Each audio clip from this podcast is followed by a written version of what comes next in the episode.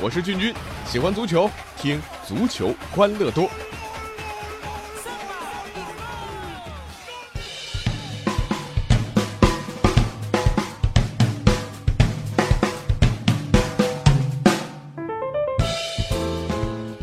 足球欢乐多，我是俊君。那这个周末啊，中超联赛就要拉开大幕了啊，而转会市场今天截止。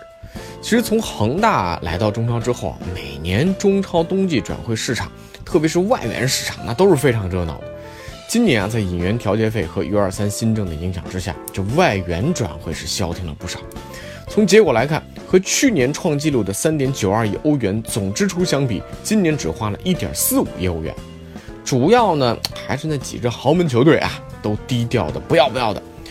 呃，七连冠广州恒大只花了四百五十万引进了古德里。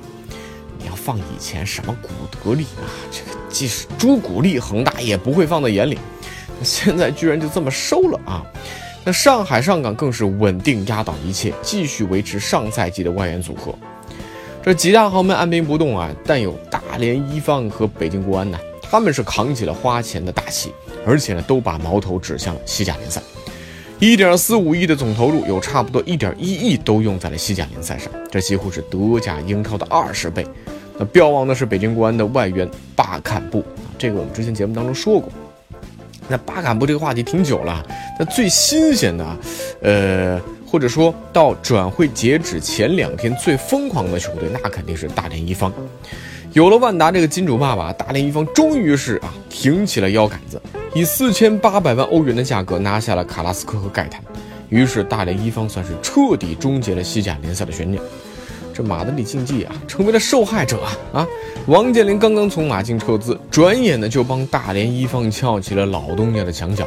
算上转会北京人和的奥古斯托，马竞一线队除了门将，只剩下十七个人了，连平常的训练呢，这打个对抗都没法保障，更别提双线作战。所以目前马竞在西甲联赛的积分榜上落后巴萨四分，本来还准备死马当活马医啊，这下好，直接被掏空了。马竞追赶的脚步看来是要踉跄啊。君君常说自己是一个巴萨球迷啊，呃，也就打打嘴炮，对不对？口头支持支持，不像人家王健林啊，别人是在用实际行动证明自己是个巴萨粉啊。你看出手的时机是如此的精准。好了，这我一巴萨球迷也就自己一吟一吟呐。人家王健林关心的当然只有一大连一方了啊。要说这王健林突然杀个回马枪啊，除了可能搅局新赛季之外，还顺便揪出了中国足协的又一个漏洞。从目前了解到的情况来看，两位外援的引进很可能是不需要啊花这个引援调节费的。哪怕足协在不停的修补漏洞，那可还是应了那句话：道高一尺，魔高一丈。因为万达集团持有马竞股权啊，王健林这一次呢是用股权从马竞换回了两个高水平外援，不是什么先租后买，也不是什么买断球员啊，不在你规定的范围里边。换句话说，这两个球员本来就是王健林的啊，所以一毛钱也别想收。当然，这个说法还没官宣啊，如果真是这样的话呢，估计足协又是一口老血。没办法啊，足协的律师一年给多少薪水啊？大连万达的律师，你想想一年得有多少薪水啊？这个差距暂时是没办法弥补的。另外，和大连一方有着同样关注度的还有贵州恒丰啊。在足协的干预之下呢，斯蒂夫背后的团队总算是支付了足够的赎身费，斯蒂夫也算是压哨转会去了贵州恒丰，买卖是做成了啊。可你玩的还是出口转内销的小把戏。那之前的中国足协三令五申呢，就差指名道姓了。可斯蒂夫他背后的经纪团队仍然选择顶风作案，这胆儿太大了啊！呃，比之前更加出格。之前啊，咱们说出口转内销呢，那些球员好歹还会去外国去那个俱乐部啊待上一段时间啊，走个过场。这次斯蒂夫啊，呃，在那个俱乐部一场球都没有踢过啊，就是通过运作拿了一叠文件证明啊。好了，连演示的兴趣你都没有啊！直接告诉前东家，尽管有合同期，但是我不陪你玩了啊！我就想直接走人，哪有那么便宜的事儿啊？这次中国足协和颜面负德没有让啊那些人的阴谋得逞，硬气啊点个赞。同时呢，也给那些不安分的团队一个提醒啊：中国足球不是你们的私人玩具啊！啊，如果不遵守游戏规则，那么等待你们的就是偷鸡不成蚀把米。这次中国足协漂亮。好了，和外援市场的雷声大雨点小相比啊，国内的尤尔森球员市场那叫一个火爆。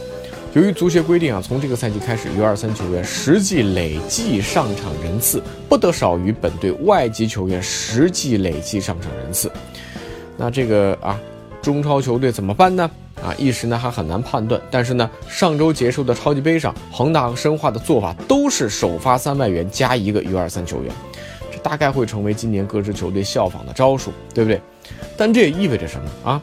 意味着比赛没变化了。